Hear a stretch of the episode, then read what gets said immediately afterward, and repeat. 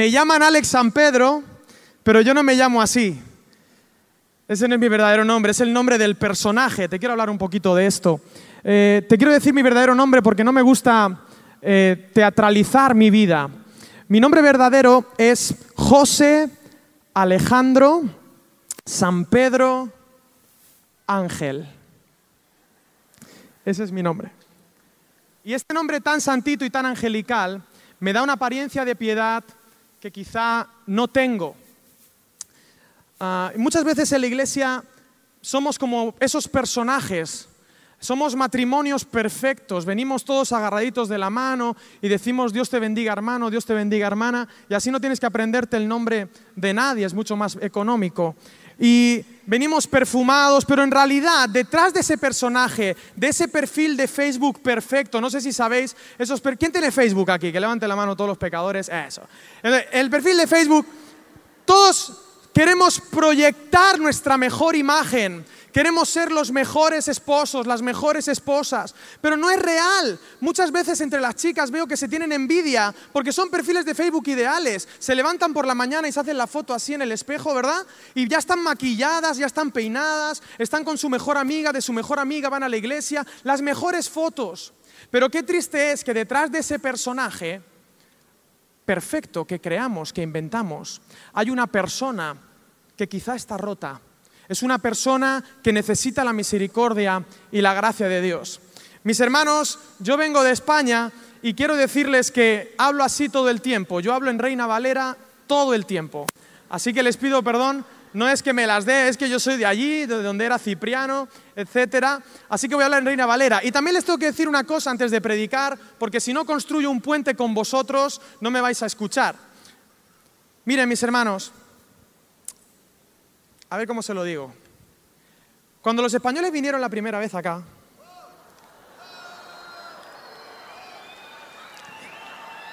yo sé, yo sé que no lo hicieron del todo bien. ¿Está bien? Ahora, mis hermanos, hay otra cosa que yo les quiero decir. Yo no tengo el oro de nadie. O sea, que se lo llevaron de aquí, se lo llevaron, de acuerdo. Pero a mi casa no llegaron.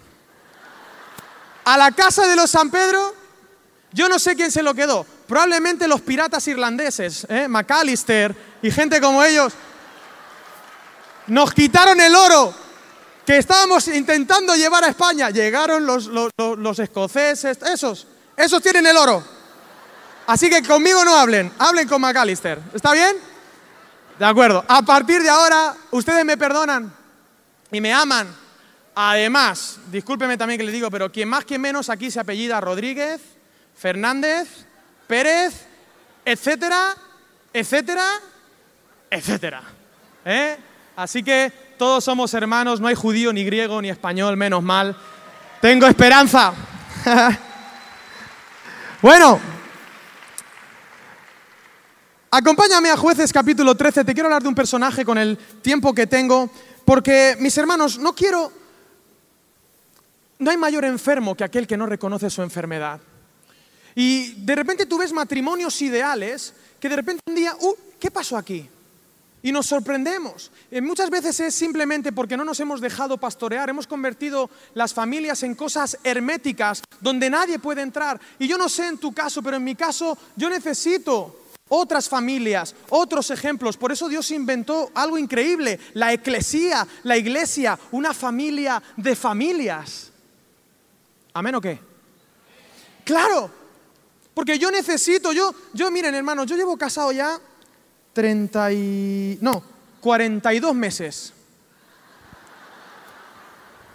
¿Por qué se ríen? Todo el mundo viene aquí a predicar y dice el tiempo que lleva y todos aplauden. Y cuando yo lo digo, se ríen. Es injusto. Y, y no las veo venir, mis hermanos. Aprendo cada día algo nuevo. Cuando yo me casé, una de las primeras veces, y descubrí sobre todo muchas cosas de mí mismo. ¿Saben qué descubrí? Que era un egoísta terrible. Yo no sé si los esposos han descubierto eso, pero yo descubrí que era un egoísta terrible. Una vez llegué a mi casa, hermanos, cansado. Cansado de trabajar, ¿eh? De levantar mi país, que tan necesitado está. Pero mi esposa también trabaja y también llegó cansada. A las nueve de la noche los dos nos encontramos en la puerta. Hola, mi amor, ¿cómo estás? Te quiero, te quiero. Bien. Y los dos nos sentamos en el sofá. ¡Pum! Y nos quedamos mirando. Y entonces ella disparó. ¿Y sabes que quién dispara primero? Y me dijo, Alex, ¿tú me quieres? Danger, danger, danger. O sea, yo ya he aprendido que cuando viene esa frase, o sea, corre Alex, ¿no? Y ya no sabes qué decir. Y lo único que, lo único que se me ocurrió fue decirle lo que Pedro le dijo a Jesús. ¿Tú lo sabes todo?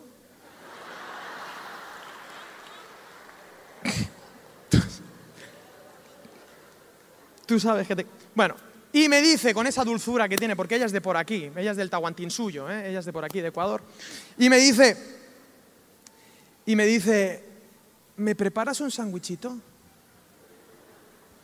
Miren, mis hermanos, yo estaba cansado, ¿eh? Y aparte yo era la cabeza del hogar, ¿o no? ¿O no me, me están enseñando eso aquí? Pero es que en el reino de Dios resulta que el que sirve es el mayor.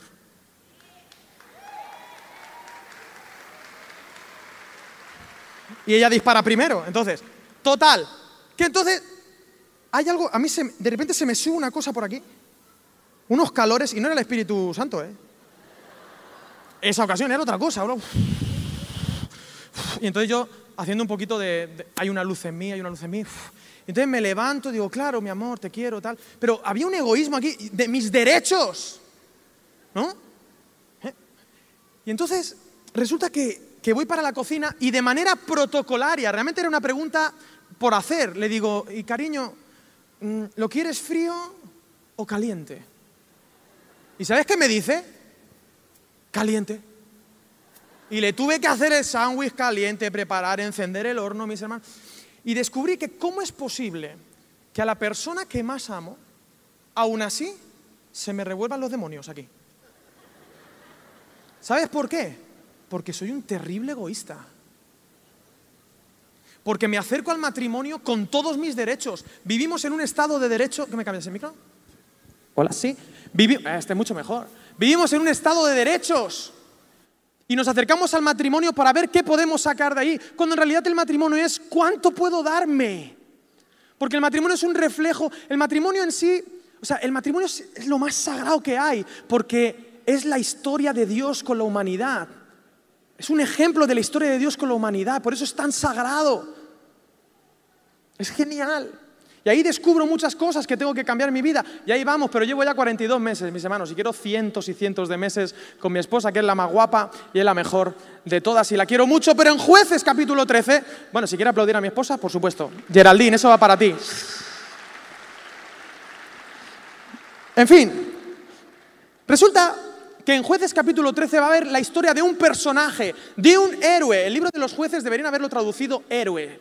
Porque Dios levanta héroes ahí, no eran jueces con soga, con martillo. No, no, eran héroes que por su carisma Dios lo levantaba. Y este héroe es único en su especie. Era un héroe que no se iba a volver a repetir en todo el Antiguo Testamento. Era tan especial que su nacimiento es el único nacimiento de todo el Antiguo Testamento que fue anunciado por un ángel.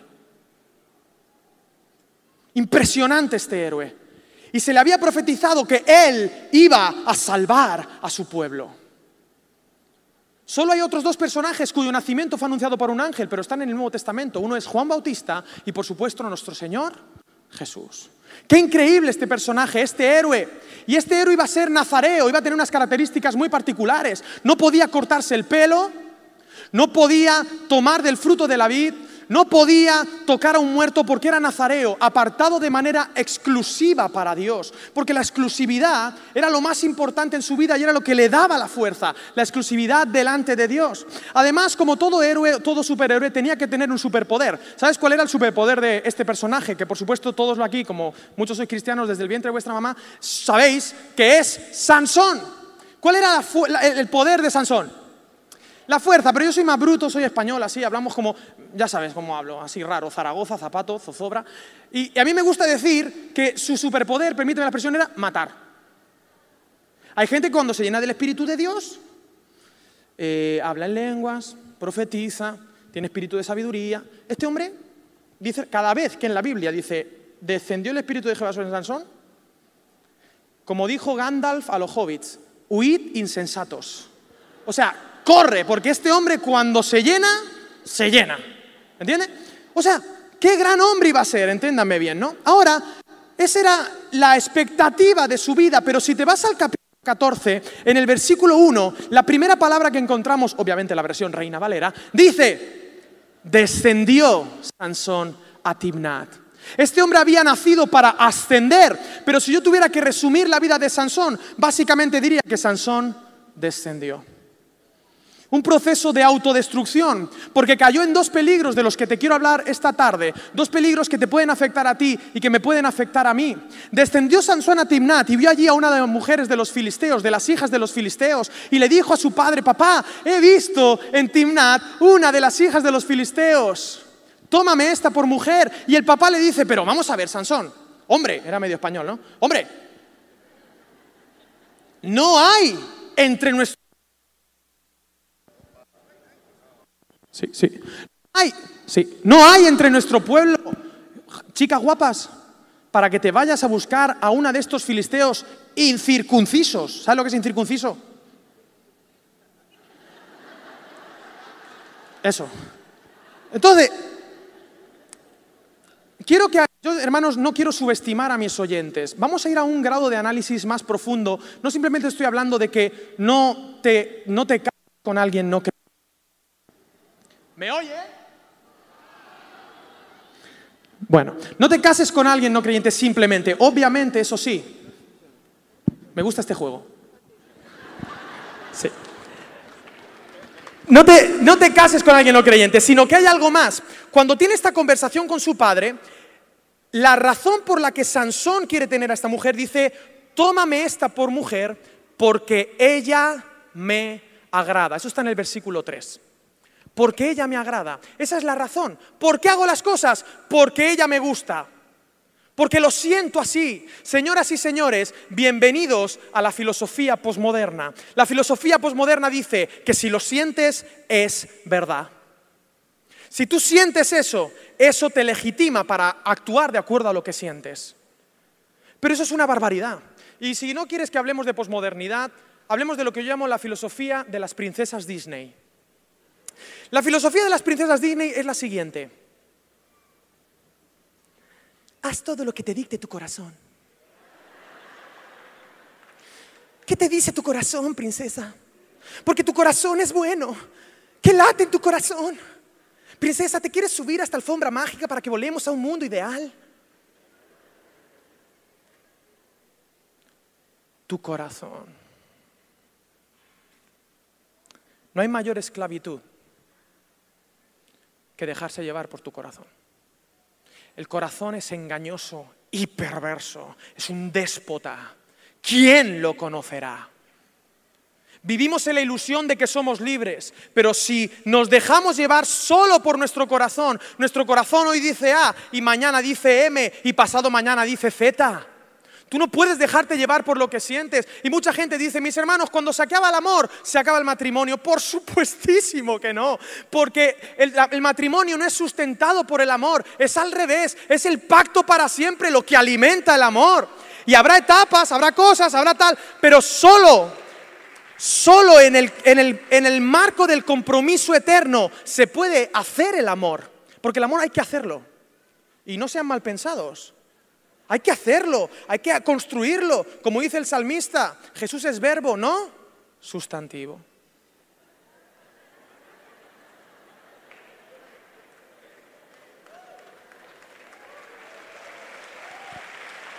Cuidado, cuidado, porque la palabra amor la usamos para un roto y para un descosío. Y eso no vale. El amor es el amor. Y tú no puedes dejarte llevar por tu corazón porque entonces no eres libre, eres esclavo. Y la única esperanza que tenemos frente a eso, y conoceréis la verdad, la verdad, mi Cristo, y la verdad os hará libres.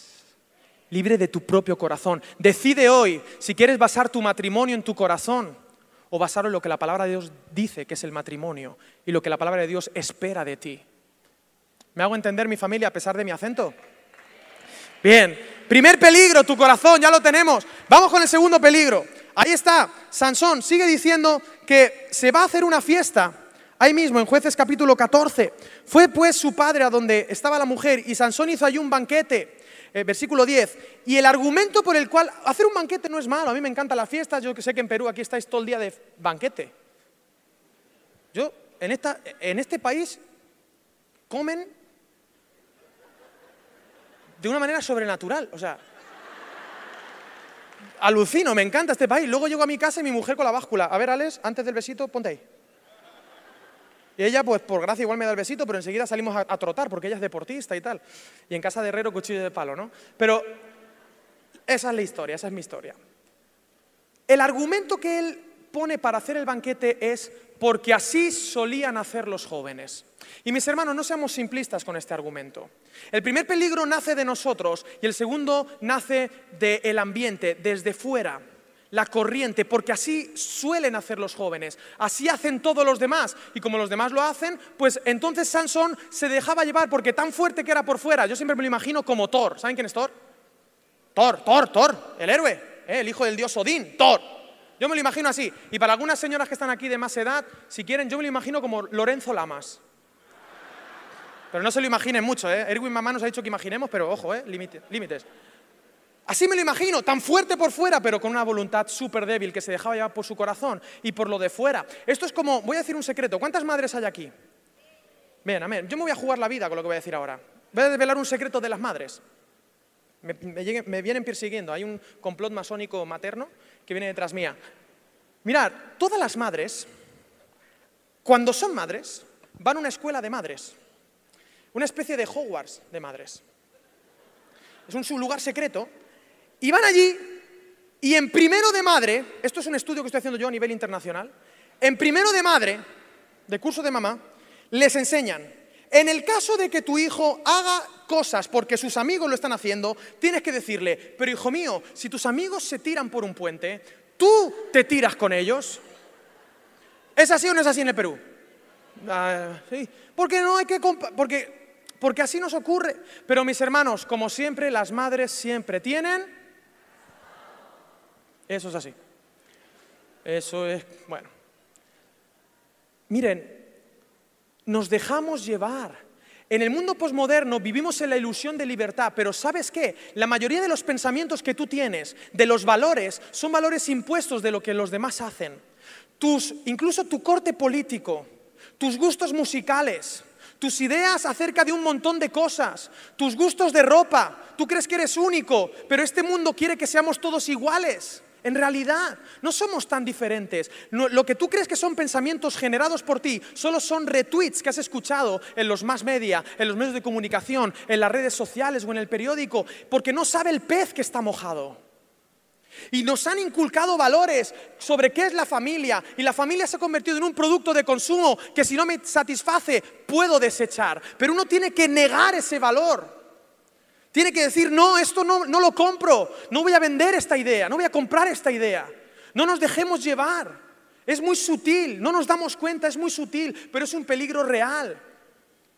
Es un peligro real. Y los valores nos han empapado sin darnos cuenta, porque así solían hacer los jóvenes. Pero la iglesia es llamada a ser una iglesia contracultural que vive el sermón del monte Mateo 5 al 7 y que es una luz en la oscuridad, porque llamados a ser la sal de la tierra, qué triste es que nos hayamos convertido en tierra. Llamados a ser la luz del mundo, qué triste es que nos hayamos convertido en mundo. Dios ama al mundo. La iglesia, en un sentido, entiéndame bien, debe amar al mundo porque de tal manera amó Dios al mundo que ha enviado a su Hijo y como tú me enviaste a mí, yo les envío al mundo. Porque es en la oscuridad donde debemos brillar. Pero eso es una cosa y otra cosa es confundirnos con los valores de este mundo. ¿Me hago entender, mi familia? Por lo tanto, que Dios nos dé gracia para ser sal. Sal, sí, en la tierra, pero no somos tierra, somos sal. Y nuestras familias deben, ser sal. Miren, yo les felicito por el trabajo que están haciendo a nivel del país. En mi país, todas las leyes esas están aprobadas. Todas. Pero ¿sabes qué? Vamos a ser familias, que vamos a ser luz. Y vamos a demostrar, vamos a demostrar que el amor se vive solamente entre un hombre y una mujer, el verdadero amor. Vamos a intentar ser luz y lo vamos a conseguir. Pero ahí está Sansón, llevado por esto. Además, él un día estaba por ahí paseando y se encuentra un león. ¿Y qué hace? Lo que cualquiera de nosotros haría. Se puso en modo matar y lo mató. Al rato, al ratito, se vuelve y tiene hambre. ¿Es malo tener hambre? No. Pero Sansón ve que hay un panal de miel, no sé, estaba allí Mufasa, muerto, y la abeja maya se mete en la boca para abrir un panal de miel ahí y agarra la miel y come de la miel. ¿Es esto, ¿Está mal? Para él sí, porque él era nazareo apartado para Dios. Y muchos de nosotros, queridos hombres, queridas mujeres que estáis aquí, Muchos de nosotros coqueteamos con el pecado, jugueteamos, nos damos pequeñas dosis, pequeñas píldoras y vamos avanzando poquito a poco y lo peor de todo es que no nos damos cuenta. Pequeñas concesiones que empiezan, como dice el salmista Alejandro Sanz, cuando nadie te ve. Y estás poco a poco, porque cada decisión que tú tomas te va transformando. Tu voluntad transforma lo que tú eres y cada, cada pequeña decisión te hace cambiar, te hace cambiar. Y a lo mejor un día miras para atrás y dices, ¿en qué me he convertido? ¿Caí en pecado? No, descendió. Poco a poco. Y hay algo que me gustaría que memorizases en esta tarde. Si no vives como piensas, pensarás como vives. Es decir, si no decides vivir de acuerdo a los valores de la palabra de Dios, y poner y vivir la palabra de Dios, porque la palabra de Dios tú no eres bienaventurado por escucharla, eres bienaventurado por hacerla. Si decides vivir de acuerdo a su palabra, tú puedes transformar tu realidad. Pero si tú tomas decisiones que van en contra de ella, tú irás cambiando poco a poco y no te darás cuenta, porque si, si no vives como piensas, tu manera de pensar cambiará de acuerdo a cómo vives. Tu mente trabajará para tu corazón, porque el corazón es más rápido que la mente bastante más. El corazón tiene razones que la razón no entiende. Tu mente buscará excusas, no, sé que esto está mal, pero en mi caso, pero en mi caso, pero en mi caso, y a lo mejor cuando te des cuenta ya es demasiado tarde. Mis hermanos, ¿alguien me está escuchando o estoy aquí hablándole a la pared del divos? Entonces, Sansón no se daba ni cuenta. Ahora, puede ser que tú eh, tengas esos peligros y la persona se esté rompiendo, pero el personaje su leyenda crezca. Y esto es lo peor de todo. Es lo peor. Se puede morir de éxito. Qué terrible. Y a mí me asusta que en la cultura evangélica, y yo puedo hablar de la cultura evangélica porque pertenezco a ella, a veces promovamos eso. Es peligroso, debemos cuidarnos unos a otros. Dios no mira lo que mira el hombre, Dios mira la persona, Dios mira el corazón. Y debemos cuidar, cuidarnos al elón los unos a los otros. Y miren, el personaje crecía, pero ahí, en Lucas, eh, perdón, en Jueces 15, lo llevan frente a los filisteos. Los propios eh, de Judá lo detienen y lo llevan ante los filisteos porque no quieren problemas. Y lo llevan y cuando llegaron a Leji, versículo 14 de Jueces 15, los filisteos salieron gritando a su encuentro, pero el Espíritu de Jehová vino sobre él. Y ya sabes lo que pasa cuando viene el Espíritu de Jehová. Las cuerdas que estaban en sus brazos se volvieron como lino quemado con fuego y las ataduras se cayeron de sus manos. Y al ver una quijada de asno fresca aún, extendió la mano, la tomó y mató con ella a mil hombres. Te pongo en situación. Lo llevan atado frente a los filisteos y cuando está frente a los filisteos el Espíritu de Jehová viene sobre él y entonces dice la Biblia que como lino quemado se deshace. Se pone en modo matar, busca un arma, porque cuando se pone... Lo primero, y encuentra una quijada de asno. ¿Sabe lo que es la quijada de asno? La mandíbula. Agarra la mandíbula del asno, se queda así mirando y dice, wow, soy Wolverine. Y se pone a matar. Y en medio versículo mata a mil. ¿Tú sabes lo que cansa matar a mil? En una tarde. ¿Te imaginas cómo, cómo hizo eso? ¿Cómo se hace? Con la quijada. No sé, se pusieron en fila. Uno, pum, dos, tres, 4, 5, 6, attack, tac, you get 7, 8, 9, 10. Tú, tú te has colado, el último, tanta prisa por morir. ¡Hala, ves para ¡Mil! ¡Mató a mil! Y más allá de, del tema de matar. Que sé que está mal, pero, o sea, ¿estaba salvando Israel, sí o no? Su leyenda crecía. Él creía que tenía otro don, él creía que era rapero. Y cuando hace esa justa que mata a mil, se inventa el primer rap de la historia. Si sigues leyendo, versículo 16, entonces Sansón dijo, con la quijada de un asno, un montón, dos montones, con la quijada de un asno, maté a mil hombres. Está bien. No es el mejor rap del mundo, pero... ¿Os ha gustado? ¿Os ha gustado? Imagínate Sansón preguntando, le vas a decir que no. Todavía estaba en modo matar, ¿no? ¡Wow! Su leyenda crecía.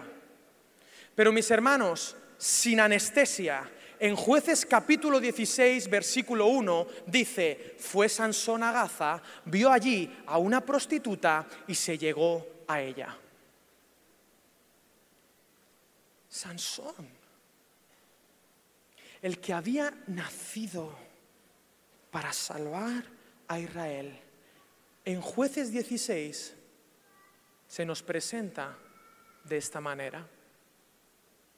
Y cuando la Biblia dice que se llegó a ella, no es que, no es que Reina Valera estaban ahí diciendo, ¡pum! Hola, ya he llegado. No. ¿Me hago entender? Se llegó. Es un eufemismo.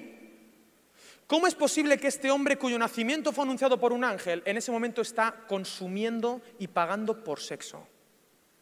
¡Ay! Caí en pecado.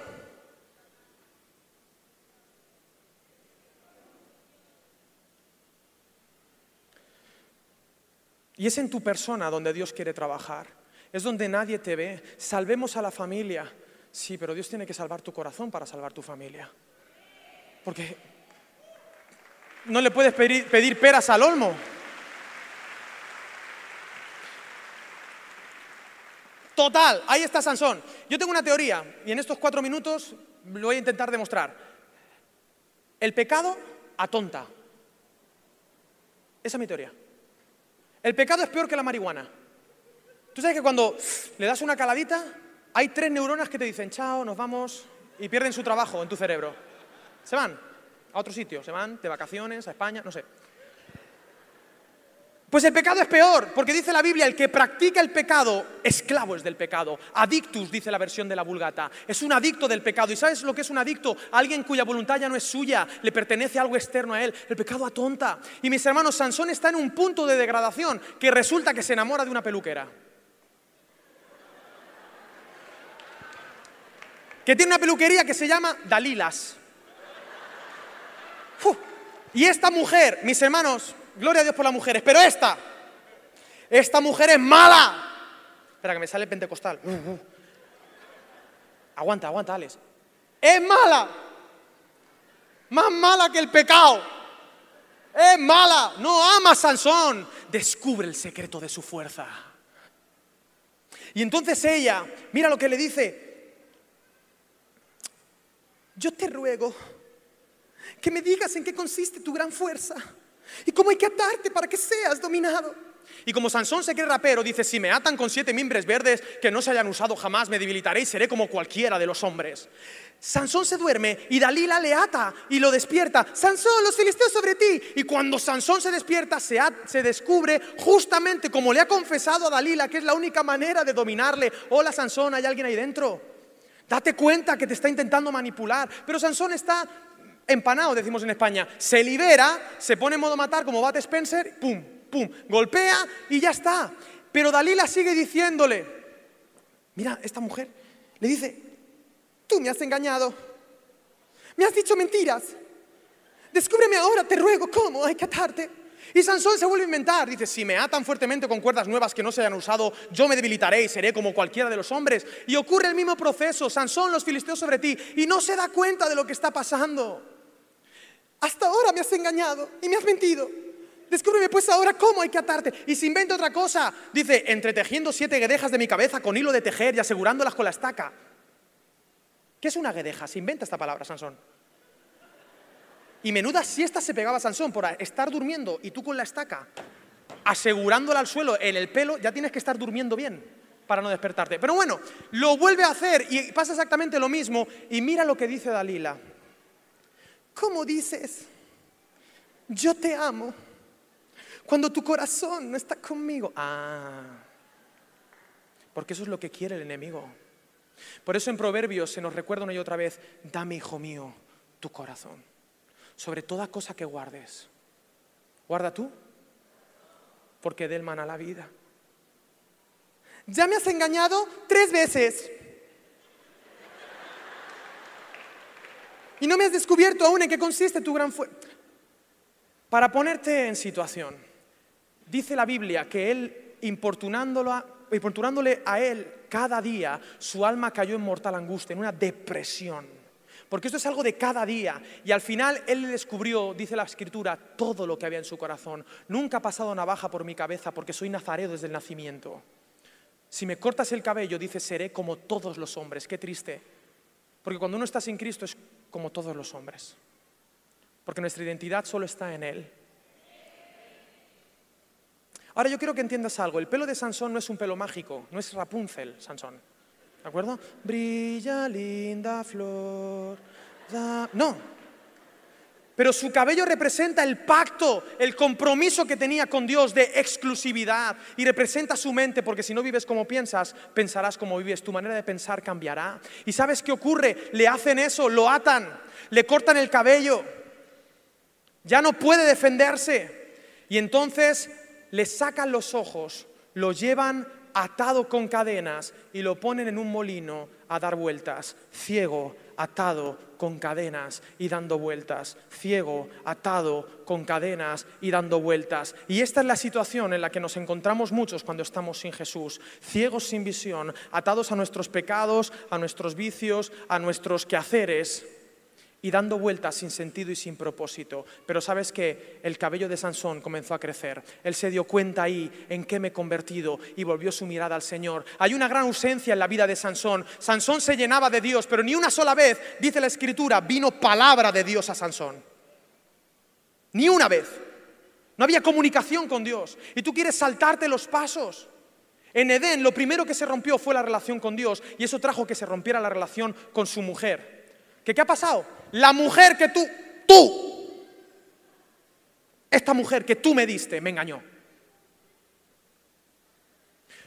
Por eso, para salvar tu familia, para restaurar tu familia, tienes que restaurar tu relación con Dios. Para que se restaure tu relación con tu esposa, tu relación contigo mismo, porque tú estás roto, y tu relación con el medio ambiente. Mis hermanos, si la historia acabase aquí sería muy triste, pero yo tengo un Dios que es el Dios de las segundas oportunidades. De las terceras, de las cuartas, de las quintas, de las sextas y de todas las que necesites. Pero esto no es licencia para pecar 007. Esto es esperanza. El que, el que ha pecado, abogado tiene. Pero de aquí para adelante apuesta por la exclusividad para tu esposa y para Dios. No te dejes llevar por tu corazón. Lo llevaron ante el dios Dagón en un templo y entonces clamó a Dios, se arrepintió y dijo, ¡Muera yo!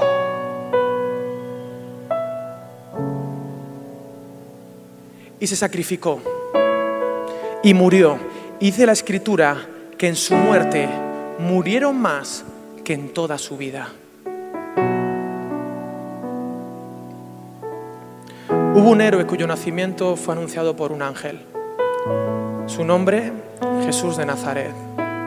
Y él tenía un superpoder, no matar, todo lo contrario, dar vida. Y en su muerte dio más vida que en toda su vida. Decide hoy qué héroe quieres ser. Dios te bendiga.